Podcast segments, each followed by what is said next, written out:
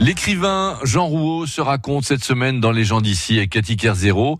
Et cet écrivain donc euh, de la région nantaise s'est fait connaître en 1990 en obtenant le concours pour son premier roman, Les Chants d'honneur, qui comme les suivants nous a fait plonger dans son histoire familiale à Cambon, au nord-ouest de Nantes. Un véritable défi littéraire pour l'auteur. Faire de la littérature, faire du beau, avec cette chose aussi peu excitante que cette campagne-là, euh, pas faire de la peine à l'Atlantique, mais enfin, c'est pas les Cévennes, c'est pas le Périgord, c'est les bocages, c'est donc côté euh, basique de la campagne. Vous voyez, par exemple, il y avait deux fermes dans le bourg de Cambon quand j'étais enfant. Et donc, on allait chercher du lait euh, à la ferme, mais il fallait pas faire 3, 3 km. Pour la première, elle était derrière l'église, après elle a fermé, mais Céline qui disait chanter Beson, voici l'épreuve. Ben moi, c'était chanter Cambon, voici l'épreuve.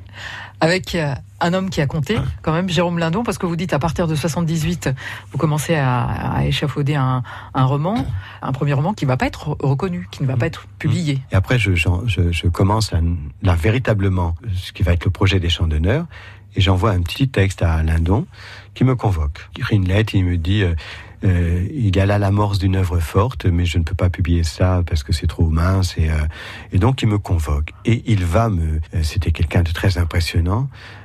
Qui était adossé à une histoire doublement prestigieuse parce que donc c'était l'édition de minuit donc avec la guerre, Vercors, et puis après Beckett, le nouveau roman Claude Simon, euh, Duras, Duras euh, et compagnie. Et aussi lui, qui était rentré à 15 ans dans la résistance parce qu'il était juif, il était dans les scouts juifs. Par exemple, on, oublie, mais quand il prend l'édition de minuit à Vercors, il a 22 ans. Vous imaginez, à 22 ans, on vous propose même pas un stage aujourd'hui. Mais il n'a pas 22 ans. Il a 4 années de guerre derrière lui. Et quand il vous convoque, il vous donne enfin la légitimité C'est comme ça que vous le recevez C'est exactement comme ça. Et c'était très véhément. Et c'était pour parce qu'il y avait plein de scories de la modernité littéraire. Je voulais montrer que j'étais moderne, etc. Il me dit non, non, vous racontez votre histoire, vous en faites un roman, et voilà. C'est lui qui me demandait ça de raconter mes histoires de l'heure inférieure. Ça semblait paradoxal en fait. Quoi. Ah oui, absolument. Et d'ailleurs, je crois qu'une des raisons du, succès de, des Chants d'honneur avant le avant que ça aille vers le prix, etc., c'est qu'il y avait cette histoire, parce que ça a été un,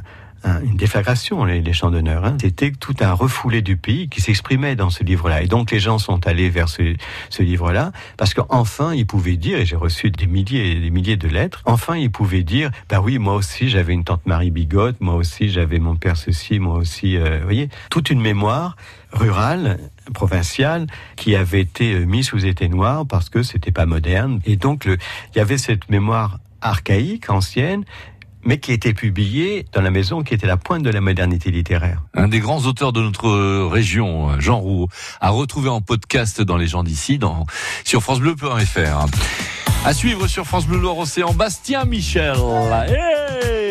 Il va venir pour le forum euh, loisir des auditeurs du week-end qui va commencer juste après les infos de 11h. France Bleu.